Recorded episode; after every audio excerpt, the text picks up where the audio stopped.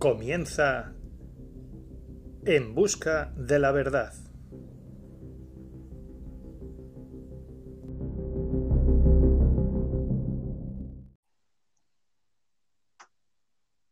Don Josué, muy buenas. Buenas noches, señor Javier. ¿Qué tal? Buenas noches. Don Rafael, bienvenido. Buenas noches, Javier. Un placer, como siempre. Eh, bueno, buscadores de la verdad, pues estamos aquí y vamos a tocar un poquito el tema de actualidad, porque la actualidad manda y, y realmente se está tornando cuando menos preocupante, ¿no? ¿Qué opináis? Bueno, yo primero, como siempre, mm, hablar sobre lo que es la verdad, ¿no? Como es el título del podcast, ¿no? Y recordar siempre que, este programa, por mi parte, se hace como algo de entretenimiento puro y duro, o sea, sin ningún ánimo de transmitir algo que yo considere ni siquiera que es cierto. Porque muchas veces mmm, la mayoría de las personas utilizan pues estos medios de difusión pues para dar eh, alcance a una noticia, a una opinión. Y en mi caso es todo lo contrario. Muchas veces lo utilizo para obtener respuestas, es decir, que me puedan hacer comentarios y me puedan responder a inquietudes que yo tengo. Por lo tanto, cuando participo aquí, pues siempre lo hago con ánimo. Primero, de, de dejar claro que es eh, por entretenimiento, un programa para mí de entretenimiento. Y segundo, pues que con el tema de la verdad, bueno, pues me gusta repetir el poema, ¿no? Del primer capítulo, ¿no? Que es aquel que dice todo lo que se puede decir es mentira lo que no es mentira es silencio y el silencio no existe. Es decir, que por mucho que lo intentemos, nunca se llega a la verdad, ni muchísimo menos, ni es mi intención, ¿no?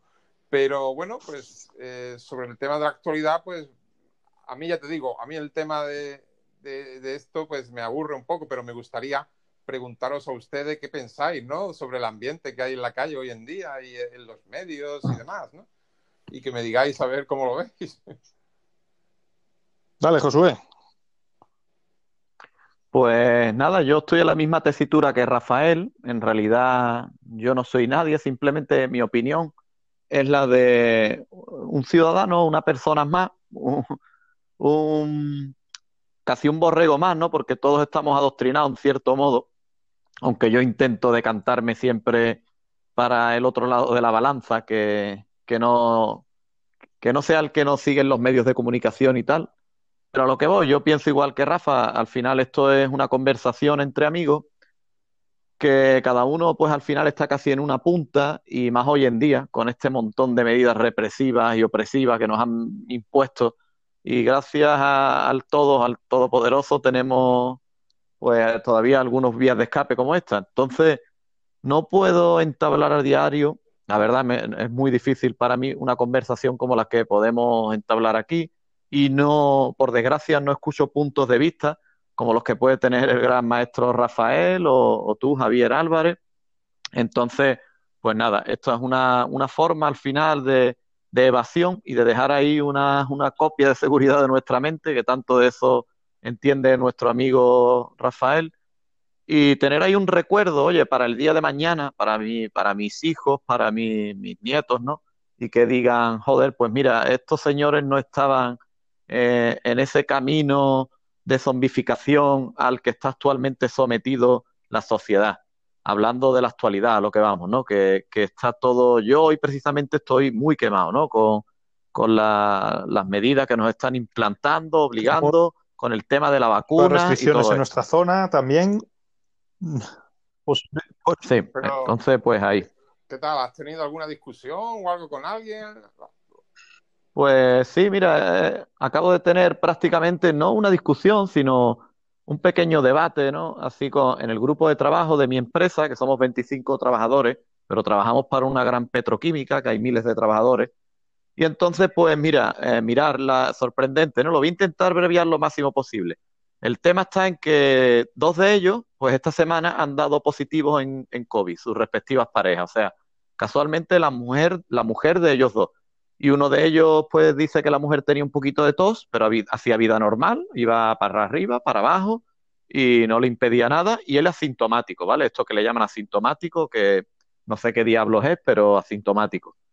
Y el otro compañero, pues igual. Y uno de ellos, pues ha puesto hoy con todo este tema de las medidas y tal, ha empezado a bombardear al grupo de trabajo, poniendo, oye, nos restringen, mirar la cañada, la cañada está repleta de gente, oye, ¿qué es lo que debería?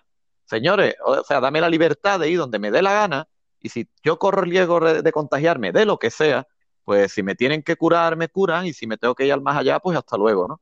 Y entonces yo le he dicho, disculpar el tono y tal, ¿no? Pero le he dicho, oye, a mí me pica el culo y tengo un problema porque ha puesto un protocolo de sanidad de todas las cosas que te pueden pasar si es coronavirus y te, te ponía todo dolor de cabeza, dolor de pie, si tienes taquicardia, si tienes dolor de, si te duelen los ojos, si te duelen los oídos, si o sea, todo era COVID. Y le he dicho, a mí me pica el culo. Claro, a mí me pica el culo, será COVID y se ha ofendido un poco, ¿no? Y a modo de broma, pero me ha dicho, oye, eh, me gustaría que no lo pasara nadie de tu familia, pero a modo amenazante, ¿no? Como si lo cogiera, pues bien. Y le he dicho yo, ah, ¿te refieres a esto? Y le he hecho un recorte de un niño con desnutrición de África con el brazo que le medía pues 3 milímetros. Y, le digo, esto sí me preocupa enormemente y te aseguro que me, me quiebra el corazón. Y automáticamente se ha salido del grupo y nadie más ha hablado. Así que. Es que el, el, problema que veo yo también es que mucha gente eh, Interesante. coge solo lo que les gusta oír. Claro, claro, eh, claro. La hipocresía yo le llamo el egocentrismo del, europeo de culo rosa. Nos hemos vuelto débiles. También a veces de, este tema, es como les, yo, yo les digo con la gente con la que a veces hablo, que también, vamos, se cierra en banda y como lo han dicho por la tele, vamos, va a misa. Pero es como yo les digo, digo, bueno, yo, la, dura la duda se plantea cuando otro científico de renombre rebate lo que está diciendo, por ejemplo, la televisión, o lo que dice con todo mi respeto, que muchas veces sale en la televisión, y están entrevistando, por ejemplo, a una enfermera defendiendo la vacuna o, a un pediatra defendiendo la vacuna y sin embargo gente reputada, catedráticos de, virología, etcétera, que la han puesto en duda, han puesto en duda que se haya conseguido el genoma del virus, eh, un premio Nobel diciendo que tenía trazas de, otros virus que es imposible por zoonosis natural, a esa gente se creerán que son conspiranoicos también. Yo, vamos, no me creas a mí, que entre comillas soy un don nadie en este campo, pero si sale un catedrático de ese campo, por lo menos te planteará alguna duda. Pues es un no radical a todo. Todo lo que se salga del oficial no interesa, no le, no le echo cuentas, no, no mm, vamos, es, es, como luchar con una pared. No se trata de convencer a nadie, sino tú, tú analiza datos, tiene los datos de una parte, de otra y de otra, y ya saca tus conclusiones. Pero la gente no saca sus conclusiones. Quiere las conclusiones ya masticaditas para, para su cerebro, para que no tengan que pensar y, lo asimilan automáticamente todo de la televisión. Y, eso me preocupa porque es que es lo que tú dices, un rebaño porque de borregos. trabaja, Javier? Yo trabajo en, en, una empresa de, de, ambulancia de transporte sanitario y tengo, vamos, tengo contactos con médicos, con enfermeros y hay de todo también en, el sector. Hay médicos que, no creen mucho en el tema, otros que no te acerques a tres metros, entonces es, complicado. Porque claro, es gente que se supone que ya con su carrera pues ya sabe del tema, ¿no? Mi, mi, mujer es peluquera y tiene un negocio y hay gente que, vamos, trabajadores sanitarios que unos te dicen que te vacunes y otros que ni se te ocurra ponerte la primera remesa de vacuna. Entonces, ¿a quién crees? Si se supone que los dos están versados en el tema, ¿sabes? Entonces es, complicado, ¿no? Todo este tema del coronavirus es que tiene una versión oficial, que es como la Biblia, y, luego tienes una versión no oficial, pero rebatida por gente experta en el tema, no por cuatro iluminados, como digo yo. Entonces, cuando esa gente, el doctor Cavadas pone en duda el tema de la vacuna, que es una eminencia, pues lo crucificaron a ese hombre y ese hombre es el doctor, le llaman el doctor Milagro, vamos, algo sabrá del tema. Entonces es, lo que tenemos ahora mismo aquí. Pero aquí estoy. ¿Las empresas de las vacunas se hacen responsables si te pasa algo? Mm, yo tengo entendido que desde hace un tiempo todas las empresas farmacéuticas tienen convenios que tú no puedes reclamar eh, daños que te pueda ocasionar el tipo de reacción de una vacuna, un- incluso la muerte, tú no puedes reclamar por una mala vacunación. Entonces, ellas no se hacen, No se responsables, digamos, no se hacen responsables. Tú no puedes denunciar un- una reacción de una vacuna. Ah, vale. ¿Viste? Pero es así. Entonces, claro, te, te sacan una vacuna que ni puedes reclamar y ellos, claro, ellos... eh, fue una, mira, un dato curioso fue que antes de que la primera farmacéutica anunciara que tenía un porcentaje de éxito elevado, todas daban fallos, todas tenían problemas, se les había puesto gente bastante enferma de los que probaban la vacuna y fue sacar una y decir, que fue la de Pfizer la primera, pues tenemos un 95% de, de efectividad y automáticamente fue una cascada que en dos días todas las, todas las farmacéuticas que estaban desarrollando vacuna, una era un 96, una un 97, parecía que a ver quién se acercaba más al 100%. Eso, eso cuando menos es sospechoso, o sea, no, no, no dais con, con la clave y en el momento que da una con la clave, automáticamente todas tenéis acierto un, por, un, un punto mayor que la, que la anterior. Sospechoso. Mira, Javi, yo, yo- normalmente el de los datos eres tú, ¿no? Porque yo odio, odio estar con el teléfono, con la tablet, yo le hago más caso a mi sentido común, ¿no? Aunque sea igual que el de otro, pero digo, mira, me, resulta curioso que ya no se habla de gripe, ¿no? Y como tengo aquí la tablet al lado, también pues digo, voy a buscar información, aunque nunca lo hago, me, voy a tener que hacer acostumbrar a esto, porque digo, bueno, vamos a ver la gripe. Uh, esta página, Sanidad Hoy, parece bastante buena, una, una página de reacción médica, ¿no? Y ahora dice, España registra, atentos al dato, es que es increíble, 53.000 casos menos de gripe este año. Vamos a ver, señores, pero es que la gente no, de verdad, no busca información, no se plantea qué está pasando. Tío, Mira. 53.000 casos menos de gripe. Eso es una bestialidad. Pero ¿qué pasa con la gripe? ¿Ha desaparecido? Es que ahora todo es coronavirus. Es que te haces un PCR Todo, todo. y con una gripe te da positivo. Es que te lo están diciendo los datos re- registrados actuales. Señores, 53.000 casos menos. Escuchad, buscar ustedes la información, que no es que lo digan tres más ahora. Vamos a ver qué pasa. ¿Qué ha pasado con la gripe? Mira, A, a- a De colación de- que- del tema de las vacunas, de lo que me has preguntado tú, Rafa, si, si las farmacéuticas hacen cargo, la Comisión Europea confirma que los acuerdos de compra anticipada prevén que los Estados miembros indemnifiquen al fabricante por determinadas responsabilidades contraídas. Es decir, que si una farmacéutica falla o la vacuna falla, el que paga es el Estado. Ellas han llegado a un acuerdo de suministrar rápido, siempre y cuando los Estados paguen las posibles indemnizaciones por, por fallo suyo. Unos cracks. ¿no? Pero el Estado, el Estado, ¿de dónde saca el dinero? Pero atentos, chicos, una cosa, otro datito nada más y No, rápido. pregunto, o sea, quiero decir, quiero decir que el Estado somos tú y yo. Claro. O sea, El dinero Pero- mira- que si todo va mal, mira, pagamos tú y yo. Escuchadme, 53.000 casos menos de gripe, pero es que también tenemos 25.000 casos menos de varicela. Resulta que la varicela también ha desaparecido. O sea, le dan positivo por COVID a todos los virus. Así de claro.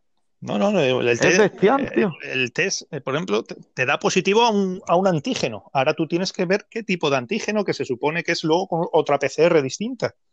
El test, el test de antígeno te puede dar positivo por 20.000 cosas. O sea, es increíble. En fin, que, que bueno, yo, como dice Rafa, que este, este tema apesta, pero lo podíamos abordar así un poquito.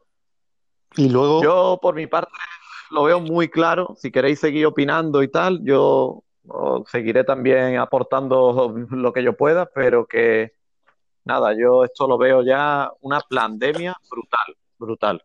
Si queréis de vez en cuando, pues actualizamos un poco todo Sí, este no, tema, ya- pero la verdad es que es, es- es volver a lo mismo continuamente, es reincidir, es una cosa que es un bucle. Esto es un bucle. Mm. Estamos exactamente igual que hace dos meses, que hace seis- cuatro meses, que hace... seis- No salimos del bucle. igual. El día de la marmota.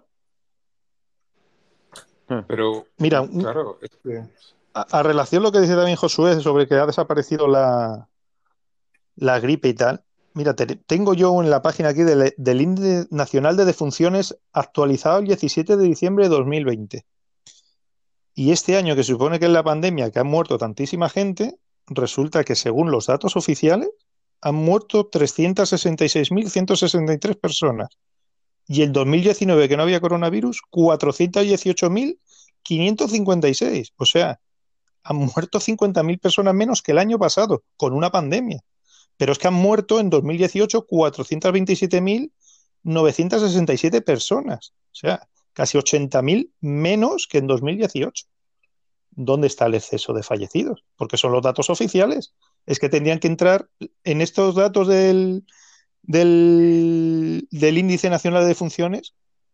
Como poco tiene que estar actualizado con los datos del gobierno, que son los 40 o 50 mil fallecidos de más que se supone que llevamos, sin contar los, los datos extraoficiales de otros organismos que, que dicen que llevamos 60 70 mil muertos extras.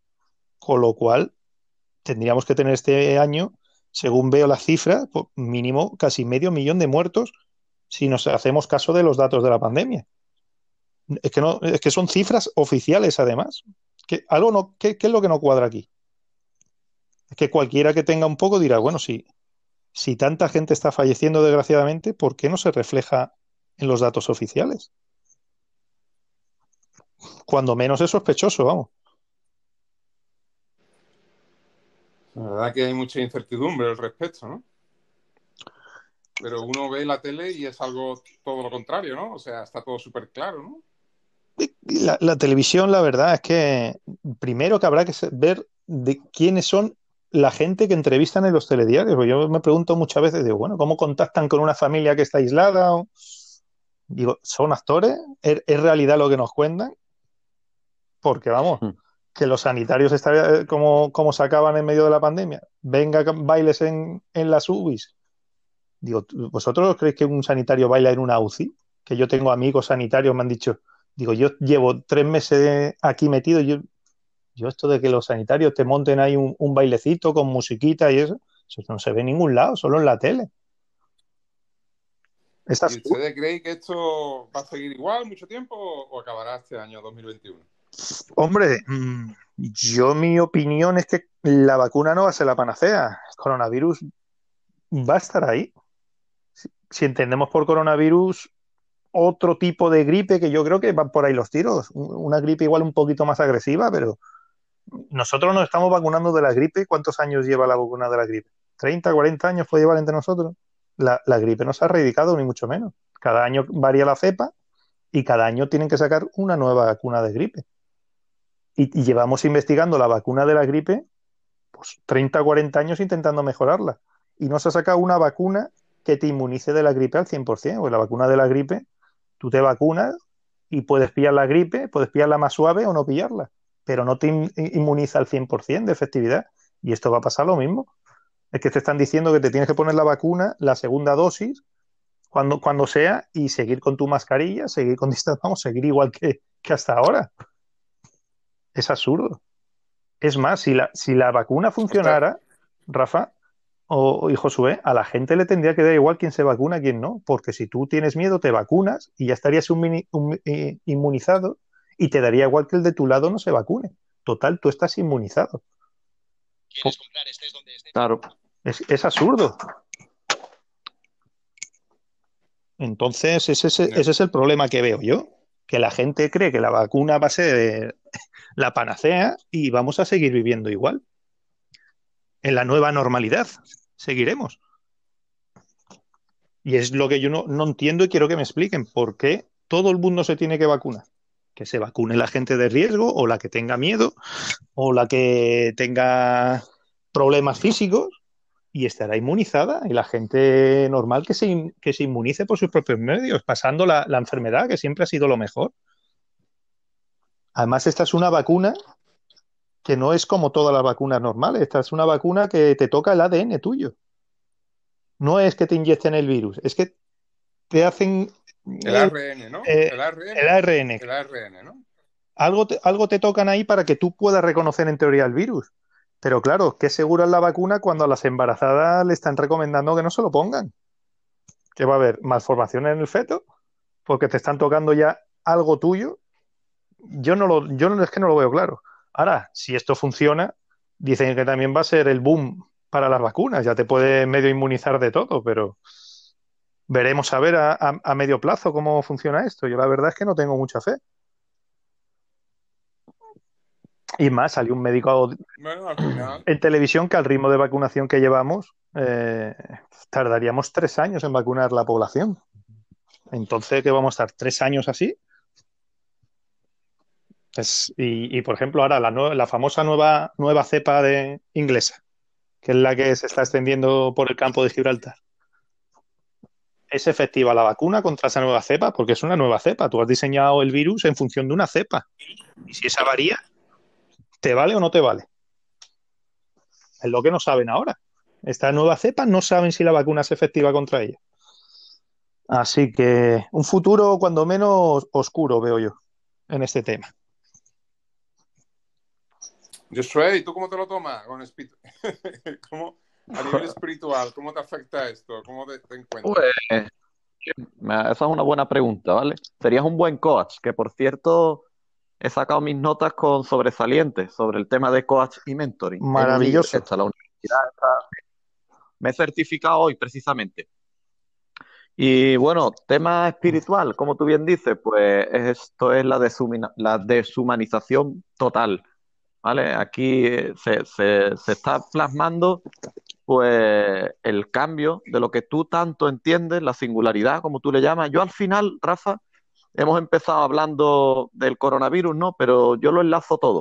Eso es lo que tiene ser tan espiritual, ¿no?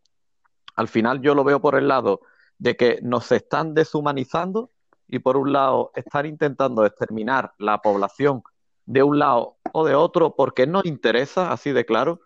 Y después el tema de la vacuna y tal, ¿no? Pues voy a decir una teoría que he dicho hoy en nuestro grupo de Telegram, que todo el mundo está invitado, por supuesto, a nuestro grupo, el que quiera, que algún- eh, si tenemos algún oyente y si no dejamos esto en el recuerdo, que nos vendrá muy bien, ¿no? Estos audios, pues que tiene ahí su, su invitación.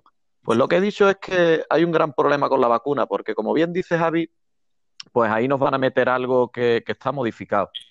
¿Y quién no me dice a mí que dentro de un año, pues no te sueltan una cepa distinta y todo el que no esté vacunado, pues se lo cargue, se lo cepille, básicamente. Caiga, caiga al boquete. ¿Por qué? Porque no le hayan inoculado, pues estos nanorobots, como dice Enrique de Vicente, esta modificación que le están metiendo a la vacuna, que nos pueden meter ahí lo que les dé la gana y nos pueden modificar genéticamente. ¿Y quién te dice a ti que no están haciendo esto cuando esto lleva preparándose años?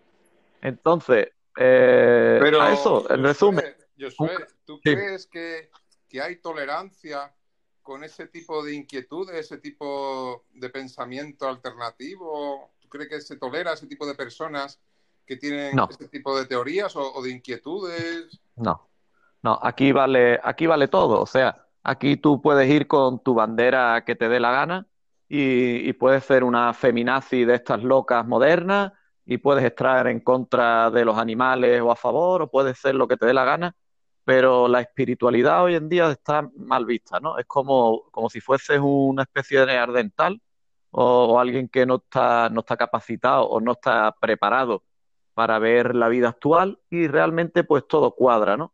Como, como bien eh, antes hemos dicho, ¿no? Así de, encerrado a habl- a hablar del gran Einstein que tú tanto conoces, él era, estudió las leyes herméticas que yo tanto estudio, que es lo que te quería preguntar si conocías esa faceta suya, que ya lo haremos en otro tema. Pero a lo que voy es que hay grandes, grandísimos físicos, como fue, por ejemplo, Ramanujan, que fue el que creó eh, la, llamémosle la tesis de, de los agujeros de gusano. No sé si conoces a Ramanujan, fue un indio y murió muy joven, además, por tuberculosis. En, eh, no sé si fue en Oxford o en qué universidad estudió Newton, no, lo recuerdo bien. No sé si fue Oxford o Cambridge, no, una de estas, ¿no?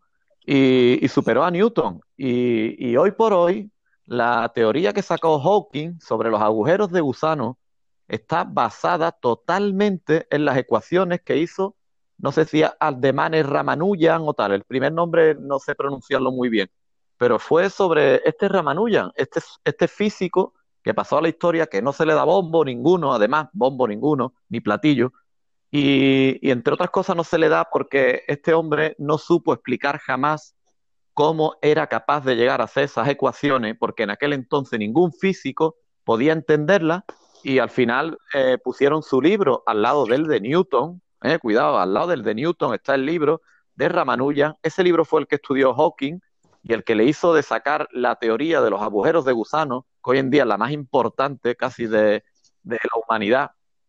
Y, este hombre decía que, estas ecuaciones le llegaban a la cabeza cuando meditaba, cuando hablaba con Dios, con el todo. ¿vale? Cuando se habla de Dios en el hermetismo del todo, se habla de, de, que todos llevamos Dios dentro de nosotros, ¿no? De alguna manera. Y este gran físico, pues mirar qué paradoja, ¿no? Fue el que han estudiado tantos físicos después y, de, esas leyes que ya hablaba el gran Hermes, ¿no? Que Hermes es un conocimiento de la antigüedad. Entonces, pues de ahí lo que yo pienso, ¿no? Que como he empezado de la deshumanización, estamos en esta gran locura. Y bueno, pues tiene que haber en el grupo uno como yo, ¿no? está bien, está bien. Siempre es bueno volver un poco a los orígenes, saber de dónde viene cada uno, ¿no? No perder las raíces. Así que bueno, pues eso es lo que yo pienso, Rafa, que esto es la deshumanización, es el paso número uno y, y bueno, pues a los que no nos vacunamos, que yo no me quiero vacunar, pues quizás metan una cepa agresiva para los que no tienen esa primera vacuna y nos barran. Saquen la escoba. Bueno, eso se ha hecho ya alguna que otra vez la historia, ¿no? Mm, pues. Dejar solamente a los sumisos. No, me estoy acordando, por ejemplo, de, Stalin cuando invadió Ucrania. Eh, mm. Bueno, Stalin, Stalin lo compara con Hitler y, y nada. Y Stalin cuando, cuando invadió, Stalin mató, se supone que unos 40 o 45 millones de personas. ¿eh? Eh, cuando invadió Ucrania, te fusilaba simplemente por tener una carrera universitaria. Es decir, eh, elimino a aquellos que puedan organizarme pues una revuelta o que tengan capacidad de organización, los elimino, me los quito directamente. Entonces, bueno, pues la teoría que tú dices, pues ya por eso yo he dicho que se podría comparar con esto en el sentido de que, eh, claro, si se vacuna la gente que es sumisa con el sistema y después saco una cepa y me quito a aquellos que no se han vacunado, pues haría lo mismo que hizo Stalin, me quito a todos aquellos que me puedan organizar una revuelta. O sea, que no, es, pues algo nuevo, lo que tú estás proponiendo no es algo que no haya pasado ya, vamos y que no haya pasado de una forma que se puede categorizar como uno de los capítulos más negros y más oscuros de la historia de la humanidad. Estamos hablando de uno de los mayores genocidas del mundo, ¿no? Como es Stalin, ¿no? O sea, que no es algo que sea mm, trivial, ¿no? Sino de lo que tú estás hablando, estás hablando de uno de los hechos más icónicos de toda la historia de los genocidios de, la humanidad, vamos. Pues sí. Mirar, hoy, a modo de broma, ¿no? pues he mandado un audio paralelo porque ha empezado a circular un audio, un audio que me ha llegado por varios grupos de WhatsApp, porque estoy en varios. Y, bueno, pues venía avisando a alguien de que, de que nos confinara, de que cuidado, de que tal y que cual, ¿no? Y, el, y todo el mundo pues circulando ese audio y además aceptándolo.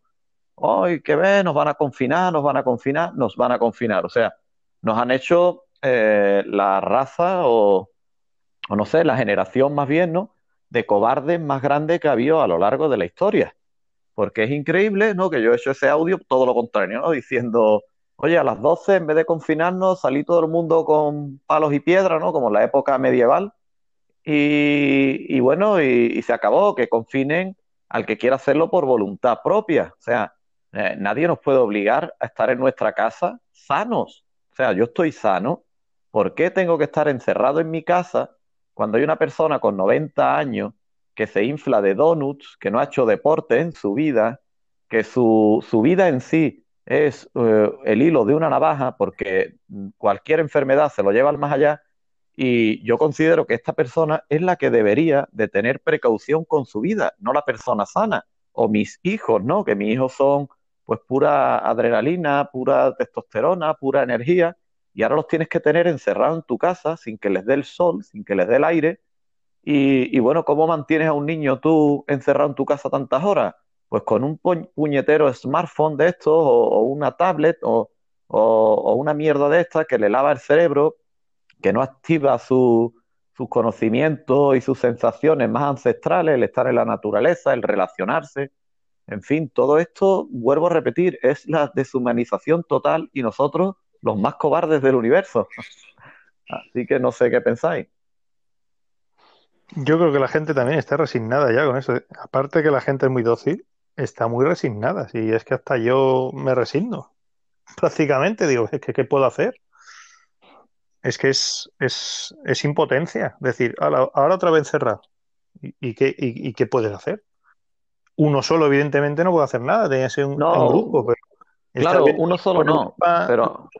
Que también ha habido movimientos, sobre todo en Alemania, de gente que ha protestado y los han reprimido de una forma brutal, vamos. Así que estamos pues en, en, un estado, como diría yo, de, sitio eh, maquillado. Y es así. Y es así. Y lo que tú dices, no hay mayor deshumanización que cuando una familia no se relaciona con otra. Si tú estás permanentemente encerrado, ¿qué, trato social va a aprender tus hijos a relacionarse, por ejemplo, con otros niños? Es absurdo. Y es lo que tú dices. Yo entiendo, pues la gente de riesgo que se quede en casa, el que tenga miedo que se quede en casa. Si es así de sencillo. Es la primera enfermedad. ¿Se ha aprobado ya? ¿Se ha aprobado la ley de la eutanasia ya o no está aprobada? Pues sí, sí, sí, esa está aprobada. ¿La gente puede elegir su propia muerte o no? Yo creo que tiene que pasar por un tribunal médico antes. El, problema es ese, que un médico puede determinar si te, si te quita la vida o no, ¿eh? cuidado. Eh, yo acerca de esa ley... Eh, Son muy peligrosos. Yo no es que esté ni a favor ni en contra, pero yo, por ejemplo, si yo me quedara en estado vegetativo, yo prefiero que me desconecten personalmente. Habrá gente. Yo, en esos casos lo veo bien. Yo hacía, yo hacía la pregunta en el sentido siguiente. Pues imaginar que este tipo de pandemia, imagínate que dura 10, 20, 30 años y tú dices, oye, que a lo mejor para mm, vivir así yo prefiero eh, arriesgarme y, coger una enfermedad que me pueda llevar a la muerte incluso, ¿no? Pero claro, claro. parece ser que te pueden dejar morir en ciertas condiciones, pero no te dejan vivir aunque tengas esos riesgos de morir, ¿no? Mm. En otras, de otra forma, ¿no? es, una paradoja, la verdad. Curioso, ¿eh? Es, no sé, lo que se me... Pero vamos, mm, son cosas diferentes, ¿no? Y estamos aquí en plan entretenimiento y hablando. Yo ya te digo que a mí el tema no me parece tampoco estimulante, pero bueno, yo os escucho porque la verdad que eh, lo veis de una forma interesante y, lo vivís con mucho entusiasmo, ¿no? Pero a mí el tema este, pues bueno, pues es algo que veo mucha incoherencia, pero vamos, que, que no, no me afecta mucho, vamos, en el sentido de, de, bueno, a ver, no puedes salir a partir de las 10 y demás. A mí me pilla en un momento mm, en el que estoy tan ocupado haciendo cosas y con tantos trabajos que, que no estoy atento a eso, ¿no? Y, y bueno, pero claro, entiendo que, que, la gente joven, pues que quiera salir de fiesta y quiera estar por ahí, pues es que me parece de lo más normal, ¿no? Y que se le esté impidiendo, pues me parece muy triste, pero vamos. Eh, yo la verdad es que tampoco soy especialista en el tema y, bueno, para eso están las autoridades sanitarias, pero claro, las autoridades sanitarias, a mí lo que me gusta manipuladas. Si, claro, si tienen es que claro, a mí lo que me, me llama es que ese es el problema, ¿no? Que, que, yo veo que hay dos bandos, ¿no? Personas que, que claro. no nada y otras que ese, ese es el problema, eso es lo que comenté yo antes, Rafa. O sea, cuando salgo de mi mundo en el que estoy trabajando y demás, y me asomo, veo veo que ha habido una, que hay una guerra eh, ahí y hay unos que abanderan, o sea, han cogido para ellos la bandera de la ciencia. Pero es que los otros también dicen tener la bandera de la ciencia. Y, yo la verdad que con ese, ese, en ese aspecto científico, de conocimiento científico, ahí sí que me gustaría eh, lanzar preguntas, por si alguien nos escucha, para ver si me podrían responder a, ciertas cuestiones, porque veo que hay una absoluta rendición a ciertas ideas que considera la gente científicas, y las considera así, pero si le preguntas un poco, le, le rascas un poco a ver de dónde ellos sacan esa fe en esas ideas, a la, a la segunda, a la primera pregunta ya te dicen que no saben. Entonces, tú dices... No, te, van a decir lo Cierto, lo cierto. a No tienen, no tienen personalidad. hablando- No, bueno, es, es como que, pero son ideas que la gente consideran científicas y que por lo tanto ellos piensan que el pensamiento científico es aquel irrefutable, cuando es todo lo contrario. O sea, cuando hablamos de pensamiento científico, estamos hablando de un pensamiento que rompe directamente con el principio de autoridad. Es decir, que ese conocimiento ya no es válido porque lo diga el Papa de Roma. Ese conocimiento ya es válido porque lo dice una determinada experiencia. Pero es que ahora ese Papa de Roma se ha convertido en Isaac Newton, se ha convertido en Albert Einstein, se ha convertido en el experimento este de la rendija a nivel cuántico de los electrones, pero tú le preguntas un poco sobre esa teoría de la relatividad, le preguntas un poco sobre esa teoría de la gravedad, porque ya no se puede considerar una ley, ¿no? Cuando estás viendo que el 90% de la energía del universo contradice la gravedad y el universo se expande y las, las galaxias se alejan unas de otras de forma acelerada. Entonces, es como que tienes que buscar un parche para respetar ese principio de autoridad de Isaac Newton. Tienes que buscar un parche del 90% del traje. Oye, pues no será que ese parche que me he buscado, que es, del, es el 90% de mi traje, ¿no será que ese parche es mi traje? Y el traje que llevaba antes era un parche que había hecho Newton porque no tenía esos conocimientos y había mirado por ese telescopio de Hubble y había visto eh, cómo las galaxias se alejan unas de otras y tienden al rojo. Entonces, ese parche que tenía Newton, pues era para aquí, para el sistema solar. Y ahora, pues nos hemos dado cuenta, pero no, no, la gente quiere seguir haciendo del parche un traje y, y o sea, mm, y al revés, ¿no? El traje que tenía, pues, bueno, al revés, no, perdón, ya me estoy confundiendo, pero bueno, lo que quiero decir es eso, ¿no? Que, que hay teorías que hoy en día no tienen sentido, pero la gente sigue teniendo ese principio de autoridad. No, es que esto lo dijo Isaac Newton. Pero es que, señores, que eso lo dijo Isaac Newton hace dos siglos, ¿no? O sea, ¿qué me estás contando, no? Y, Claro, y cuando hablas de Einstein, te ponen unas paradojas y ahora tú le haces una simple pregunta y te dice, no, pero es que esto lo dijo Einstein. O le preguntas sobre el experimento este de la física cuántica que dice que el electrón va, va a actuar de una manera, depende de si lo observas o no. Le preguntas que cómo se puede relacionar eso con la ley de el principio de incertidumbre de Heisenberg y le haces una pregunta sencilla y, y no sabe qué responder.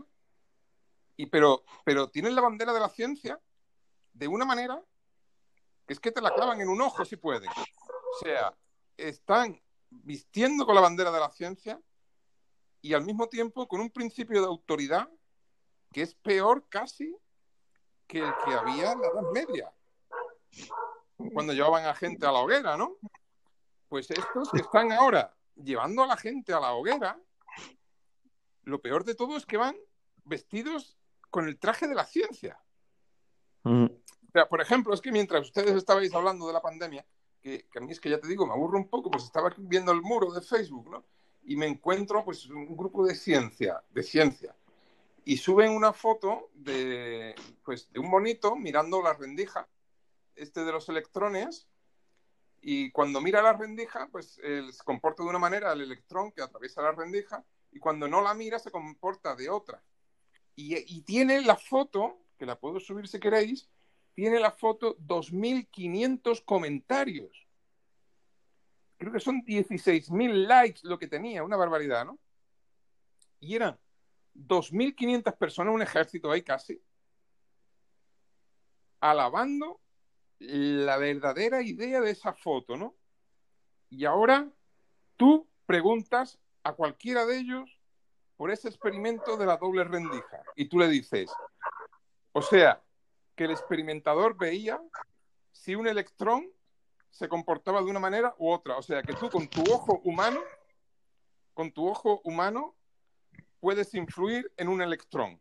O sea, pero tú puedes verlo. O sea, tú ya ves cómo se comporta el electrón con tu propio ojo. Dice, no, hombre, tú no lo puedes ver con los ojos. Un electrón. Ah, hombre, pues vale, ya no lo podemos ver con un ojo. Entonces, ¿con qué lo ves? Bueno, lo ves, lo verás con una máquina. Ah, vale. Entonces, la máquina puede ver al electrón. De acuerdo. Vale, pero es que el principio de incertidumbre de Heisenberg dice que el electrón es tan pequeño que o puede saber la posición o puede saber la velocidad, porque a la hora de implementar una regla para medirlo, ya es tan pequeño que llegas ya hasta el límite de la materia que ya le influyes con la propia regla. Y entonces tienes que sacrificar o la posición o la velocidad. Ahora yo quiero a mí que me diga a mí, este, estas personas que quieren ese experimento de la doble rendija, que dicen que están observando al electrón, ¿con qué lo estás observando? Será con una máquina, por muy pequeña que sea, el electrón es tan pequeño que al final, a la hora de medirlo, le vas a influir. Le vas a influir a la hora de medirlo. Y vas a, sacrificar o la velocidad o la posición. Pero, pero tú le preguntas, oye, ese experimento del que tú me hablas y que tú me lo representas con un dibujito, con un monito ahí mirando. Vale, ese experimento, ¿Cuándo se hizo? ¿Qué máquina se utilizó para ver al electrón? De esas 2.500 personas, nadie te sabe responder. Nadie te sabe responder. O sea, y están abanderados y están abanderados de la ciencia, pero no pueden poner en cuestión ese pensamiento, porque eso lo hizo Maxwell. Y Maxwell ya es un dios. Y por lo tanto ya los dioses no se contradicen, porque ya es el principio de autoridad. Y, se, abanderan de eso sin, sin plantear una cuestión. Toda aquella persona que plantea una cuestión tiene más espíritu científico que todos aquellos que se están creyendo eso simplemente porque lo dice Maxwell y sin preguntarse cómo funcionaba esa máquina que era capaz de medir un electrón sin influirle. Cuando eso es, por principio de incertidumbre de Heisenberg, es materialmente imposible. Bueno, pues se abanderan de la ciencia y ahí los tienen, 16.000 likes y 2.500 comentarios alabando lo bueno que es la foto, pero y nadie se pregunta, ¿y eso cómo se puede hacer, no? Y bueno, pues lo mismo cuando se habla de, Einstein, la paradoja de los gemelos de Einstein. No, es que eso está demostrado que si un gemelo viaja muy cercano a la velocidad de la luz y vuelve al planeta, pues para el gemelo que se ha ido, ha pasado a lo mejor un segundo y para el gemelo que se quedó en la Tierra, a lo mejor han pasado mil años. Y lo, lo, expresan así, ¿no? Y por eso el gemelo que ha viajado a la velocidad de la luz ha viajado en el tiempo al futuro. Y, y escúchame, mm, como tú digas, como se te ocurra decir que alguna pregunta sobre eso, que lo dice Einstein, o sea, tú ya eres te crucifican. O sea, por tú aplicar, por tú aplicar, digamos, lo que sería el método científico, la actitud científica, por intentar romper el principio de autoridad, por tener cuestiones y dudas al respecto. Y tú se lo planteas de la siguiente manera. Tú le dices, mira, Einstein, si se caracterizó por algo, fue porque tuvo en su base original una idea muy original de, de encontrar un reloj del tiempo, un reloj de tiempo, un reloj que no fallase. Y en ese, claro, ahí rompe con todo, porque intenta buscar el reloj más perfecto del mundo.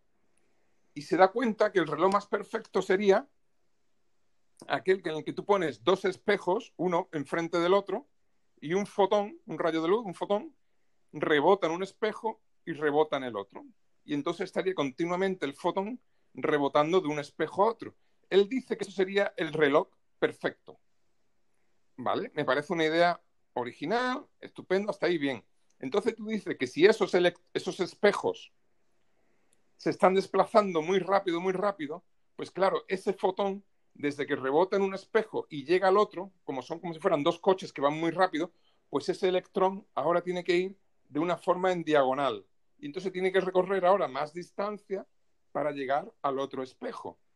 Es decir, que si tú viajas, eres el gemelo, eres el gemelo que vas cerca de la velocidad de la luz, ¿qué pasaría? Que tus moléculas, las que forman tu cuerpo, tus átomos, a la hora de interaccionar entre ellos, como la velocidad de la luz no se puede sobrepasar, pues a la hora de hacer una interacción de una molécula con otra, como vas casi a la velocidad de la luz, son como dos cosas que van muy rápido, para enviarse un mensaje, pues esa luz tiene que atravesar una diagonal tan larga, tan larga, tan larga, que es decir, las reacciones químicas de tu cuerpo se ralentizan porque esas interacciones de tu cuerpo se ralentizan. Y se ralentizan porque ahora esas moléculas tienen que recorrer mucha más distancia y la velocidad de la luz está limitada, por lo tanto tú no envejeces. Hasta ahí, bien. Pero que tú me digas que para mí el tiempo ha ido más despacio para ti, eso ya es otra historia. Y, y te lo dejo muy, muy sencillo. Vamos a ver. Si tú coges, si tú coges, en eso, bueno, lo de, lo de envejecer es muy sencillo, porque sí, si es cierto que la persona que no envejece ha viajado en el tiempo, yo podría decir, bueno, pues si esa otra persona, el otro gemelo, lo congelamos al cero absoluto de golpe y los átomos ya no se interaccionan unos con otros y cuando vuelva el otro de haber hecho su viaje a la velocidad de la luz, descongelamos al otro, pues estarán los dos igual de viejos. Por lo tanto, tendríamos que decir que los dos han viajado al futuro, porque ninguno de los dos ha envejecido. Uno congelándolo y el otro yendo a la velocidad de la luz. Con los dos sistemas, lo que hacemos es que las interacciones se ralentizan. Nada más, pero no han viajado al futuro. Aquí ya se le empieza a fundir los plomillos a la gente. Cuando tú ya planteas otro experimento en el cual que el otro tampoco envejece, pues ya, mm, bueno, una pequeña duda, pero ahora ya, eh, un, un, ejemplo súper sencillo para que de esa manera demuestres que por mucho que tú vayas a la velocidad de la luz, no viajas al futuro y el tiempo para ti también es igual, aunque envejezcas menos, pero puede haber un reloj que sea igual para los dos.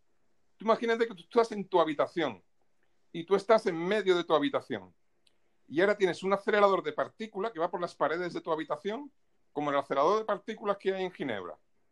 Y ahora tú metes ahí a un hadrón de, de de hidrógeno, lo pones ahí a dar vueltas casi a la velocidad de la luz. Y tú estás en medio de tu habitación, tú estás tan tranquilo parado y tienes a los portones esto dando vueltas casi a la velocidad de la luz al lado de tu, en tu cuarto. Y ahora tú enciendes la lámpara de tu techo en forma de pulso. Si a ti te caen tres pulsos de luz, al electrón que está dando vuelta, por muy rápido que vaya, le van a caer tres pulsos de luz que cae del techo de tu casa. Que el que va a la velocidad de la luz envejece menos porque tiene menos reacciones, estupendo pero el tiempo ha sido el mismo. Es más, tú te puedes sincronizar con el que está dando vueltas alrededor de las paredes de tu casa y tú puedes decir, y yo, nos vemos dentro de 10.000 pulsos. Y el otro, aunque vaya a la velocidad de la luz y lo vea todo a super cámara lenta, a los 10.000 pulsos se para y tú te paras a los 10.000 pulsos y estás sincronizado. No hay viaje en el tiempo. Yo cuando hago estos podcasts no lo hago con ánimo de enseñar, lo hago con ánimo de aprender y que la gente me responda a cuestiones. Es decir, no es. El otro día vi a un que es muy gracioso por YouTube diciendo es que tengo una teoría del átomo y la voy a subir a YouTube para que todo el mundo sepa que soy el primero. Yo, a ver, es que esto es muy gracioso. Yo puedo tener mis dudas, pero que el hecho de tener mis dudas no va a significar que yo tenga una actitud menos científica que tú, todo lo contrario. Y lo que no voy a tolerar es que personas que no discuten, que sea, que no plantean dudas a nada, vengan a decir que esa actitud es la científica. ¿Sabes lo que te digo? Y un carajo. Así de claro. es que realmente, de que tú digas, la, realmente la, la, física, Rafael, tiene que estar en constante evolu evolución. Hombre, ya me dirás, es que, si, si, hemos descubierto es que, que, el 90% no puedes... del universo se está expandiendo, el 90% de la energía del universo la llamamos energía oscura, porque no tenemos ni idea de dónde viene, pues imagínate si tendrá que renovarse la física, ¿no? Es como la, la famosa teoría de cuerdas, que mucha gente la da por válida, aunque ahora está un poquito más en declive, pero claro, para que sea válida tiene que existir 11 dimensiones y nosotros solo podemos constatar 4. ¿no? Corrígeme si me equivoco, el sí, claro, largo, alto, ancho y el tiempo. Y, el tiempo. y luego las otras dimensiones Es como tú has dicho, es como un, un parche que me pongo aquí. Digo, pues, ¿cómo me puede cuadrar esta teoría? Pues tiene que haber 11 dimensiones. ¿Cuántas conocemos? Cuatro. Bueno, pues nos sacamos siete más. Si tú no la puedes demostrar, ¿cómo, cómo puedes decir que, que esa teoría se basa Bueno, en 11 pero dimensiones? yo, a ver, yo he empezado con esto del pensamiento científico porque estábamos hablando de- del tema este que os gusta a ustedes, que es el tema de la pandemia, que a mí ya te digo, es que me aburre, es que ni lo leo, vamos. Eh, si me pongo malo, pues ir al médico, que me diga lo que tengo que hacer y ya está. Pero el caso está en, en el hecho de que eh, cuando me asomo y, y os veo a ustedes hablando del tema, veo que hay dos grupos totalmente enfrentados y, pero, y, que, y- y que cualquiera de ellos saca la bandera de la ciencia de una manera y tú dices, pero ¿de la ciencia quiénes son? ¿Estos que no plantean nada? O sea, la ciencia me vas a decir que si, si por ejemplo, si hoy en día los verdaderos científicos, todavía no hay ninguno que diga pillo, que a Newton mm, esto era un parche, porque explica solamente el 5% de la energía del universo. Esto tiene que ser un parche. O sea, pues no se atreven. En ese No se atreven. Y, y lo de Einstein, pues ya te digo que de dónde viajar en el tiempo, pero, pero que echa la una más gorda eso de viajar en el tiempo, hacia el futuro. Y, o sea, otra cosa sería los agujeros de gusano que se podría ver de otras perspectivas. Y otro día, si queréis, hablamos de lo que podría ser la gravedad eh, y a qué se podría deber. Pero el caso está en que tú intentas hacer un debate científico, un debate donde se analicen verdaderos experimentos y la gente, pues a lo mejor, ya te digo, te puede soltar cosas como es que mm, esto si no aparece en Nature, en la revista Nature, vamos a ver, la revista Nature la tengo yo en mi página principal en el móvil, la leo todos los días y no he visto revista más politizada que el Nature. O sea, Nature, tú abres ahora mismo Nature y te habla de que con Biden el mundo puede ir mejor a nivel climático. O sea, se, está, se mete en política, pero bueno, durante toda la campaña de Estados Unidos, las primeras noticias de la revista Nature era hablar de Biden. O sea, y tú dices, pero aquí yo, mm, esto no es una revista científica y tengo que estar leyendo de política. Y bueno, la voy a abrir Es- ahora es- por, por- por casualidad, ¿no? Ese sería otro buen programa sobre la manipulación que ha habido en Estados Unidos con las elecciones.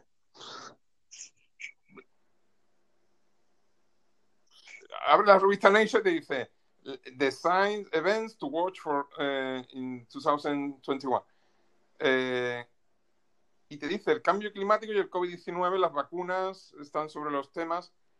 Eh, o sea, bueno, no- ahora mismo ya han pasado las elecciones y no se nombra a Biden. Pero nombrar a Biden era lo normal durante toda la campaña electoral. Ah, mira, aquí está. Todavía está. O sea, tú abres ahora mismo nature.com y en la misma portada, o sea, la quinta noticia, creo que es, dice lo último de ciencia de Biden, del equipo de ciencia de Biden. Los reguladores veteranos para la EPA el, el cabezado de la EPA, que no ahora mismo no sabría decir. Pero te hablan de Biden. Pero, pero vamos, es que han hablado de Biden durante los dos meses previos a, la- a las elecciones. Y entonces, cuando quieres hablar de ciencia y plantear cuestiones tan, tan, tan así como la que te acabo de plantear, no te saben responder, pero después lo que me diga la Organización Mundial de la Salud.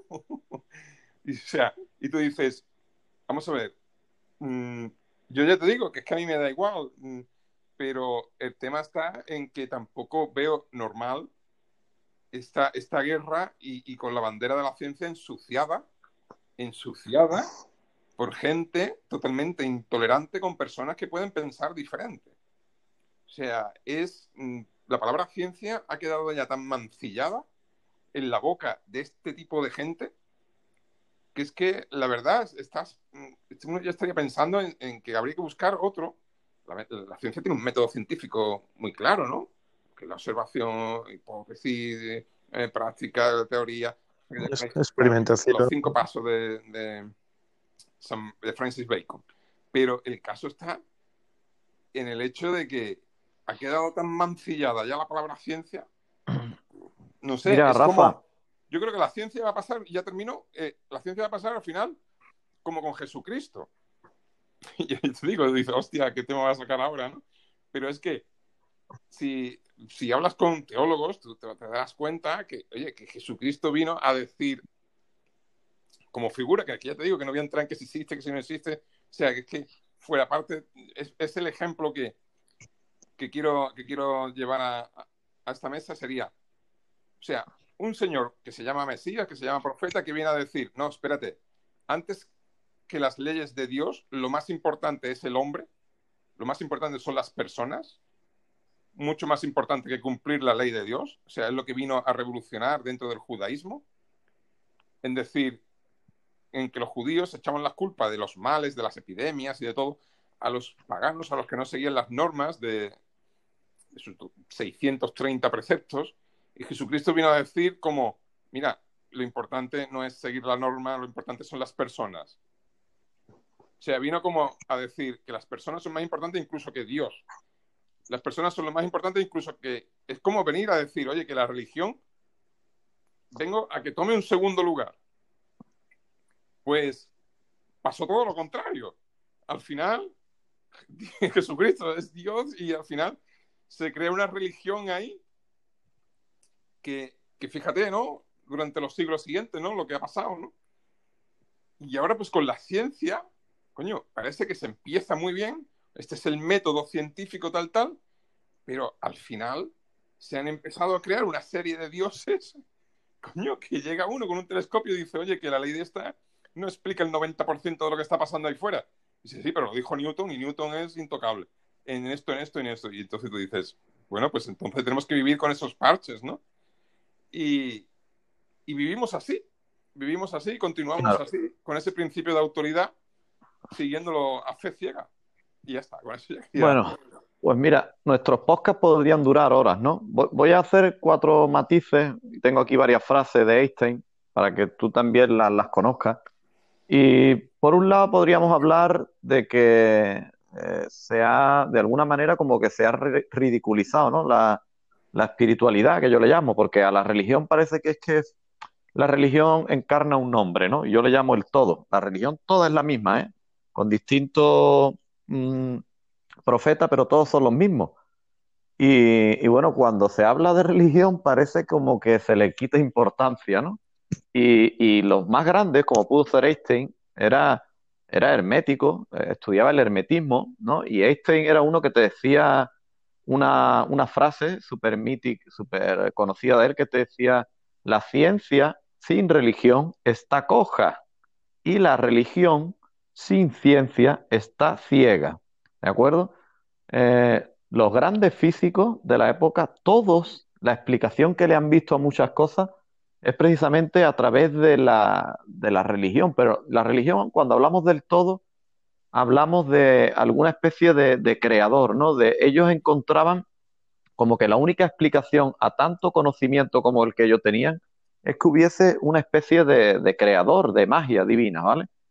Y, hoy en día, pues parece que cuando se habla de alguien que es religioso, como ahora un, un catedrático que también es, estoy escuchando, un tal Catanal, ah, eh, se llama Puig de apellido, pues, pues también el tío es cirujano, es psicólogo, y, y el tío pues estudia las ciencias ocultas, que se le llaman, y, es- y ahora te suena como, oh Dios mío, pero ¿esto qué es las ciencias ocultas? Pero es que tú estudias, estudias las siete leyes herméticas y los grandes, como al que tú tanto, que a mí también me encanta, Einstein y Newton y todo esto, eran herméticos. Y, y hay grandes frases de ellos, pero nadie se para a hablar, a hablar de ellas, ¿no? Eh, la verdad que mm, aquí, aquí he, eh, he anotado varias frases de ellas, ¿no? Eh, como por ejemplo una de ellas, ¿no? Con lo que está pasando. Dice, no sé qué pasará en la tercera, en la tercera guerra mundial, pero puedo decirte que en la cuarta usarán mm, piedras y palos, ¿no? Ah, sí. Eh, es, curioso, ¿no? Como lo que yo he estado diciendo esta, esta tarde. Después la de la religión, ¿no? La ciencia sin religión está coja y, y la religión sin ciencia está ciega. Después hay otra muy buena que dice, eh, creo que puedo decir con seguridad que nadie entiende la mecánica cuántica. Cuidado. Aquí todo el mundo habla, habla y tal, pero ¿por qué este tío era tan espiritual? que nadie enlaza al final la mecánica cuántica con la física. Mira, yo tengo detrás mía justo un científico reputado que da charlas ahí en Algeciras y me dijo, Josué, eh, los científicos adoramos a los físicos, no creemos en Dios, ¿vale? Los científicos adoramos a los físicos, pero los físicos adoran a Dios, ¿sabes? Es increíble. Después, una que la que tú hacías alusión, Rafa, respecto al conocimiento y tal, decía, la imaginación es más importante que el conocimiento. El conocimiento es limitado y la imaginación circula el mundo. Y bueno, te voy a decir dos frases más y lo dejo. Eh, dice, quizás se podría describir la situación diciendo que Dios es un matemático de primer orden y que usó unas matemáticas muy avanzadas para construir el mundo. ¿Qué quiere decir? Que ellos creen en un Dios, ¿vale? No como tú estás hablando Cristo, que fue un gran iluminado, eh, sino creen en un Dios como un creador, como que hay una máquina o algo o una inteligencia superior que fue el que nos creó y el que creó el universo. Y cuando has dicho, por ejemplo, también que no sé si Cristo existió o no, ¿no? Pues es como decir, no sé si Einstein existió porque ya no lo veo. O sea, la probabilidad de que exista, de que existiera Cristo igual que Nefertiti y, Tutankamón, pues es infinita. Lo que pasa es que es un cuerpo que no se ha hallado, ¿no? Pero bueno, mmm, hay dos cosas infinitas, el universo y la estupidez humana. Y el universo no estoy seguro. Ahí lo dejo.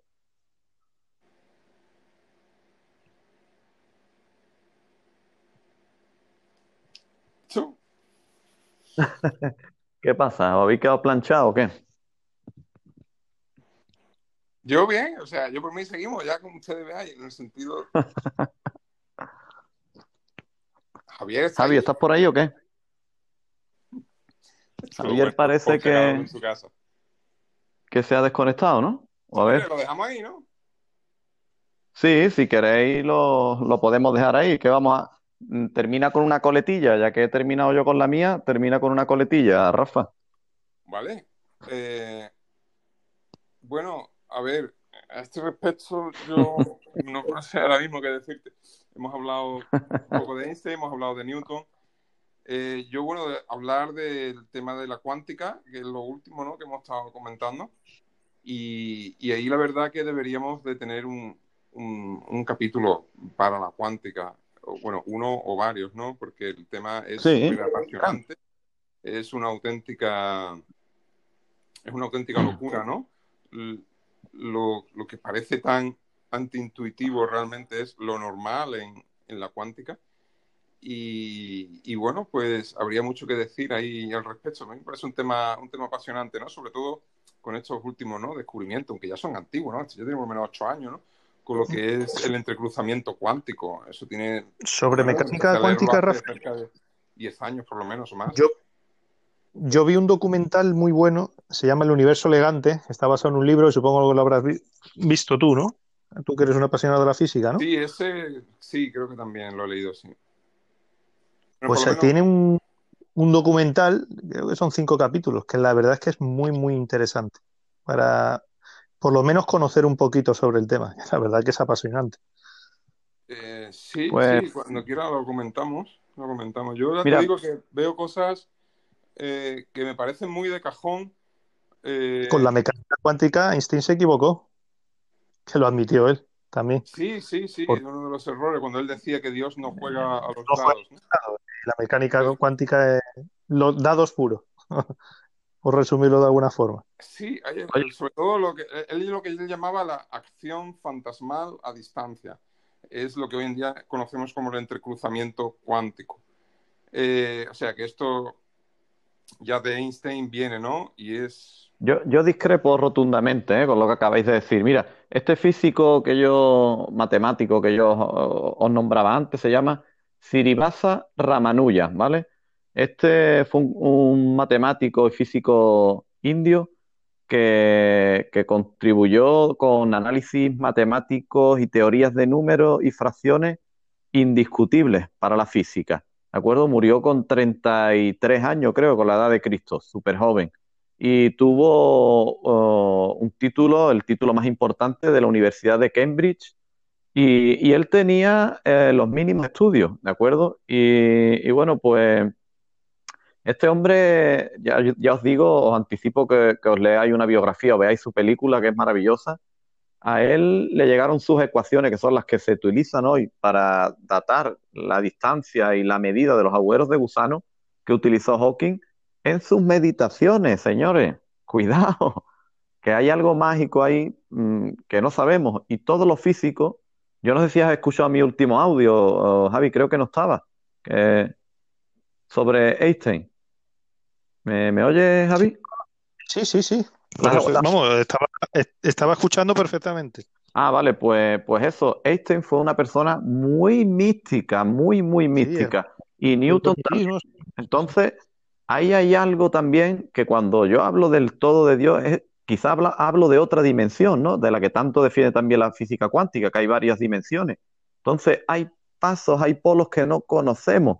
Y, y ellos dicen también que ellos no pueden afirmar que existe eso, ¿no? Que existe el todo, pero tampoco pueden negarlo.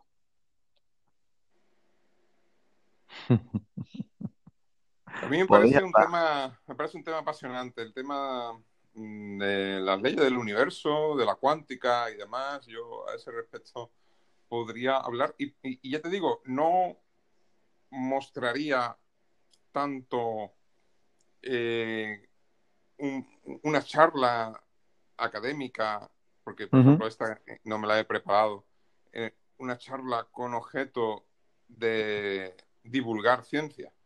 No, es no, que yo no estoy aquí, yo no estoy aquí para divulgar ciencia siquiera. No, no es necesario. Yo estoy, aquí, yo estoy para aquí para recibir respuestas. Estos son como mensajes en botella, pues que yo lanzo y si alguien me responde y me aclara dudas que no me han aclarado físicos. O sea, profesores de física con lo que les he hablado, les los he planteado, me han dicho, podría ser cierta tu teoría. Podría ser. Dice, claro, es que se coge la teoría más económica que hay. Un, exacto, un físico nunca, Entonces, un físico nunca, nunca te va a decir que no. Claro, yo no iría a enseñar nada de física, porque ni es mi campo, ni es nada, pero Mira, hay... veo cosas, Rafa. veo cosas, y desde el punto de vista científico, en el momento en el que tú me dices que a una cosa a la que tú llamas ley, porque se cumple, en este rinconcito pequeño diminuto del universo que se ha podido ir midiendo. Eh, tú eso lo llamas ley, pero cuando coges la galaxia tienes que inventarte un 25% de materia oscura. Y cuando coges el universo tienes que inventarte un 90% de energía oscura, que lo llamas oscuro porque no sabes lo que es. Pues tú dices, en el momento en que tú llamas ley a eso, yo, con mis conocimientos científicos, me creo en el derecho de que mi conocimiento ordinario pueda empezar ahí a lanzar hipótesis, porque me estás diciendo que tu conocimiento científico solamente explica el 5% de lo que se está viendo. Y eso es una de las cosas que la gente no entiende muchas veces cuando dice, no, mucha gente dice, no, yo es que me muevo solamente por la ciencia.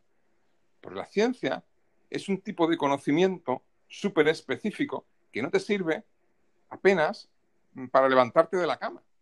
Es decir, te pongo un ejemplo, para la ciencia, una mosca no vuela porque tenga alas, porque tú a simple vista no ves las alas de la mosca moverse, porque tu vista no lo permite.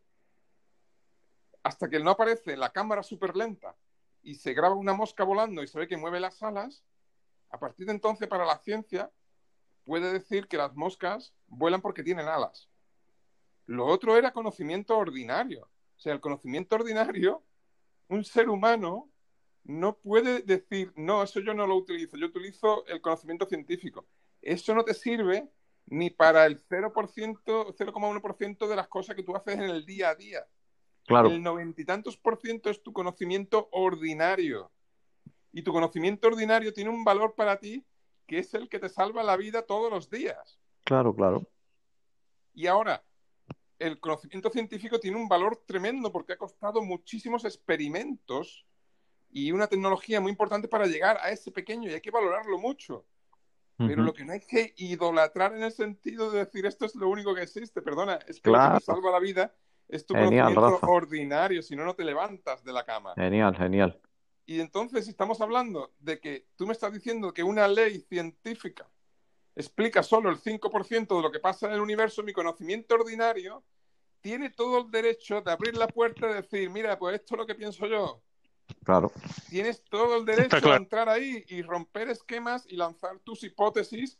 Es más, que es que son cosas que muchas veces la NASA lo ha empleado. Cuando no han tenido soluciones a problemas con sus científicos, han empezado a lanzar encuestas a la población Exacto. ordinaria porque Se sigue mucha haciendo. gente ha dado respuestas súper brillantes porque el conocimiento ordinario tiene tanta validez. No, no- Se no- no hace. que digamos que es Se hace en todos los inferior, sectores. Pero En todos los tiene unas posibilidades que, que son las que te hacen sobrevivir y mejorar tu vida día a día, fundamentalmente. Y el científico te, te apuntala y te da un feedback y te da una, una, una reafirmación muchas veces, pero ojo, el conocimiento ordinario no se puede tirar a la basura, eso es fundamental hoy en día. Y, y- y bueno, y todo viene pues esto, ¿no? Pues de lo que está pasando hoy en día con, con el tema de la pandemia, ¿no? Que, la gente saca la bandera de la ciencia muy rápido y el conocimiento ordinario parece que es que no, en este mundo ya no tiene validez el conocimiento ordinario. Y el conocimiento ordinario es el que te dice que, oye, que esa mosca está volando porque tiene alas. O sea, así de sencillo. Pues sí. Estamos, estamos involucionando con Mira, estas cosas. hay una cosa, hay una, una frase del gran Einstein, eh, Rafa, que dice, si no lo puedes explicar de una forma simple, no lo entiendes suficientemente bien. Y es prácticamente lo que tú estás hablando, ¿no? La gente coge la bandera de la ciencia y no tiene ni Una puta gran idea frase esa, ¿eh? de lo que está hablando. Vamos a ver, mira, es que ya me estáis tirando de la lengua y, y- y voy a empezar a hablar un poco eh, de más quizás, pero después Esto- de la ingente brutalidad de millones y millones de, de nuestros impuestos que nos hemos gastado en el acelerador de partículas de Ginebra, al que yo he ido a visitar personalmente y todo, eh, como turista dominguero que soy. Y, y bueno, pues resulta que ahí los mejores científicos de todos los países, ahí se da la mano. Bueno, lo gracioso de esas instalaciones, que es que yo me perdí y la gente ni te pregunta, porque como ahí nadie conoce a nadie, es todo público, hasta que llegó uno y me dijo, oye, ¿tú de quién eres? Pues ya, me sacó, pero me estaba metiendo ya para adentro yo, ¿sabes? Para que yo súper abierto en ese sentido, aunque yo por donde me metí no debería haberme metido, pero bueno. El caso está en que después de esas máquinas que son como un sexto piso de grande, el Atlas, por ejemplo, ese detector de partículas, después de haber estrellado materia a casi la velocidad de la luz, no ha aparecido ni hay rastro alguno de lo que es el gravitón. El gravitón yo creo que ya no hay un científico en el planeta que tenga esperanza en encontrarse. Es decir, las otras tres fuerzas fundamentales de la naturaleza, la nuclear fuerte, la nuclear débil, el electromagnetismo, todas tienen una explicación. Que si con los quarks, que si eh, eh, con los electrones que crean el electromagnetismo, vale. Pero de la gravedad, la cuarta fuerza fundamental, no hay partícula que la explique. No existe el gravitón. Y lo más probable es pensar que Newton tenía razón y que encontraremos el gravitón. Porque Newton decía que la materia se atrae. Si se atrae porque tienen algo que hace que se atraiga. ¿Seguiremos pensando que es que eso está bien dicho, la materia se atrae? ¿O será mejor ir planteando después de haber descubierto el bosón de Higgs y no haber tenido ni pistas del gravitón?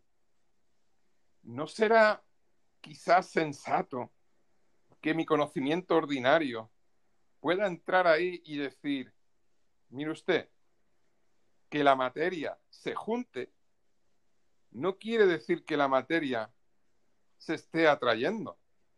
Puede ser que la materia se junte, que es lo que vemos, el conocimiento ordinario, la materia cae sobre la otra, se junta. Puede ser que no sea porque la materia se atraiga la una a la otra.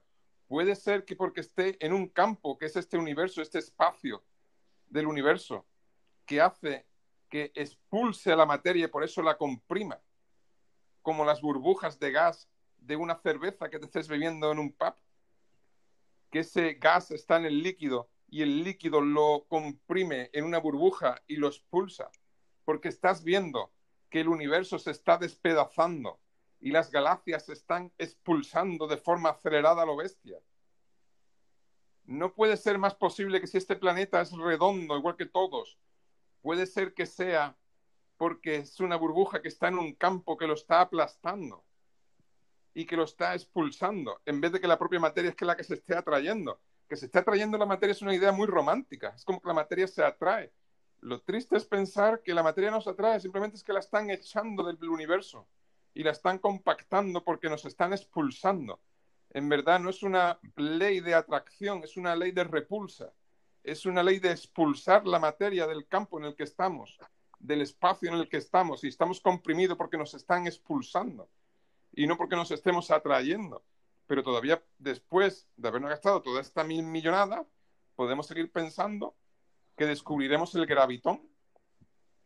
Y todavía podemos decir pensando que la gravedad es atracción de la materia cuando vemos que hay que poner un parche al traje que mide el 95% y lo tenemos que llamar traje oscuro, energía oscura. Es decir, y ahora vendrá pues ejércitos de, personas a decir, no, es que esto lo dijo Newton y es que tal, pero es que Newton te diría, es que yo no tenía esos telescopios, es que yo no había visto eso, sino Newton no diría eso. Ese genio que es uno de los mayores intelectos que ha pasado por este planeta, pues estaría diciendo otra cosa.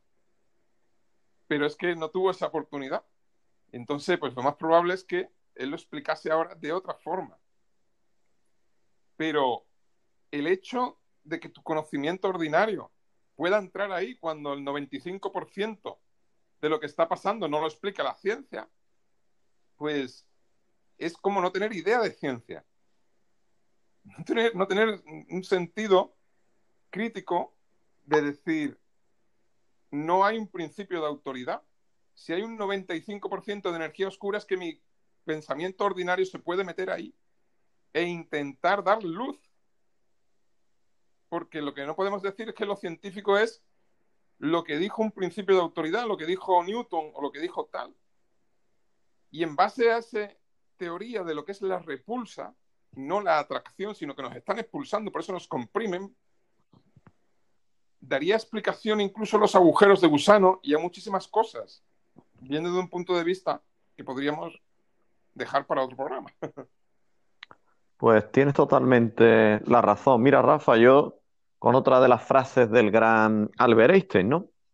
Que te diría él o Newton o cualquiera de ellos, dice, por, eso nunca uno tampoco tiene que tener miedo a expresar el, el punto de vista más estúpido, ¿de acuerdo? Desde la mayoría de las ideas fundamentales de la ciencia son esencialmente sencillas y por regla general pueden ser expresadas en un lenguaje comprensible para todos. O sea, eh, la mayor estupidez que se te pueda pasar por la cabeza puede ser la mayor genialidad de la historia. Sí, pero estamos en tiempo de censura. ¿eh? Hay gente que, es profesional de la censura y, y claro, pues a, mí la pena que me da es ver que se crean unas batallas ideológicas de, tonterías, ¿no? Al final tú vas a ver que, esto es Villa Arriba, Villa Abajo, vamos. Ya. Pues, pues nada, yo tengo ahí una, una historia guardada en el tintero. Si queréis la cuento ahora o la cuento Ah, para la siguiente, de este señor que yo, que yo sigo, que, es, psicólogo, es médico, y bueno, tiene varias, varias carreras, ¿no? Mario, Mario Alonso Puig se llama. Hace poco escuché una conferencia suya y esto viene haciendo alusión a lo que tú decías, ¿no, Rafa? De, es que eh, no quiero tampoco, como que uno dice con miedo una teoría, ¿no? Y eso jamás se puede hacer porque este hombre estuvo hace poco en una operación de, de, una gran universidad de allí de, Inglaterra, no sé si exactamente fue en Oxford o tal, y, había un chiquillo que entró con tres añitos y estaba muy malo porque le fallaba un órgano. Y entonces, pues todos los médicos de planta intentaron atender a este niño automáticamente y, que mejorara. Voy a resumirlo lo máximo posible, ¿vale? Al segundo día le fallaban dos órganos, entonces fue el catedrático de allí de, la universidad, fue la eminencia más grande. Eh, él, explicaba que esto era como House, ¿no? ya era un poco de morbo. El niño le fallaban dos órganos, pues tal, y al tercer día, pues le fallaban tres órganos. Dice, mira, cuando te falla un órgano tienes un problema, cuando te fallan dos, tu vida corre riesgo, y cuando te fallan tres órganos, lo más probable es que mueras. Y ya, pues la habitación de ese niño era un compendio allí de médicos, de catedráticos y de tal, a ver quién se apuntaba el tanto. Y había un becario, ¿vale? Había un becario que, bueno, era un chaval súper joven y dijo, en todo este follón, fue valiente y dijo, oye, ¿a alguien se le ha ocurrido mirar detrás de las orejas? Y, a, la, a, la, persona más eminente de la sala le dijo al resto, oye, ¿lo ha hecho alguien? Y le dijeron, pues no, no lo ha hecho nadie, pues hacerlo inmediatamente, por Dios. Y le miraron detrás de las orejas y le estaban fallando los órganos, por lo que sospechaba este becario, que era que tenía simplemente una garrapata agarrada a la oreja. ¿Y qué quiere decir? Esta paradoja, pues, pues va con, el ego, ¿no? Con el ego, con el que tanto se habla en la espiritualidad y en la vida y en todo, que se aplica a todo. Como esto que tú acabas de, comentar de las burbujas, de la manera más coloquial posible, que a mí me pareció fascinante. Y, y, bueno, y hay que estar abierto a todo, por supuesto. Entonces jamás debe uno de sentir vergüenza por lo que puedan decir, ni por nada, porque una persona que realmente valore y, tenga conocimiento, siempre, siempre va a agradecer el punto de vista de cualquier persona, desde el catedrático hasta el cocinero o al recolector de, ovejas. Así que bueno, ahí, ahí lo dejo yo por hoy. Buena reflexión. Pues un programa muy interesante, ¿no? La verdad es que yo he estado callado porque he estado escuchando. Pues muy bien. Que, hablamos unos más a otros, pero es que ha estado muy interesante, vamos. Rafa, hay que hacer más programas de estos de física, ¿eh? Sí, cuando queráis. Yo por ahí tiro y, bueno, todavía no he empezado de la singularidad tampoco. Pues el siguiente, el siguiente hablamos de la singularidad, Rafa. Estupendo. Vale, y de la cuántica, pues como queráis. Yo siempre con mi toque espiritual, ¿vale? Porque yo no soy científico, soy simplemente un, portador de la luz que aporto mis ideas. Y, bueno, pues tú eres el otro polo, ¿no? De que te gusta tantísimo la, ciencia y la física, aunque no, no, no es. Yo disfruto mucho escuchándote del día a día y, cómo vas resolviendo pues esas cuestiones que, que, se, han, se, han, hecho tan cotidianas, ¿no? Y, y cómo te vas enfrentando y, y hoy en ese sentido lo veo como de una eh, aparte de creo que generosa, ¿no? En el sentido de intentar abrir los ojos a mucha gente y es una labor, pues la verdad, encomiable la que estás haciendo.